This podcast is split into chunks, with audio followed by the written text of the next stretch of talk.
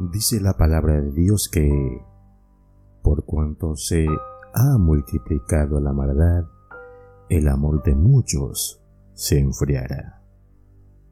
¿Qué es lo que el Señor quiere decirnos con esto? Es fácil de entender. Mientras la maldad aumenta, mientras los seres humanos reciben de su prójimo maldad y cohecho, más se enfría el amor fraterno, más desaparecerá del corazón y la mente del ser humano la bondad, la amistad y la coinonía.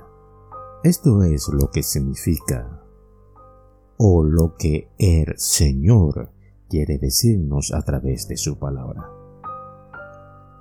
Pero a pesar de que la Biblia nos dice o nos da esta información, es menester que, en cuanto a los creyentes, el amor no cese.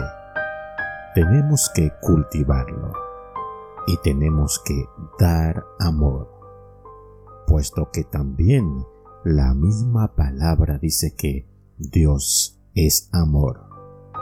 Pero no es un amor como muchos creen y opinan. Es un amor diferente, es un amor que corrige, porque el Padre, que dice que ama a su Hijo, pero no lo corrige, en verdad no lo ama. Aquel que ama de verdad, corrige. Aquel que ama de verdad, enseña a través de la corrección. Hay otra parte que el Señor nos habla en cuanto a la corrección y es que debemos de instruir a nuestros niños en el amor, pero también tenemos que corregirlos con vara de hierro. Cuando el Señor nos dice que corrijamos a nuestros hijos con vara de hierro.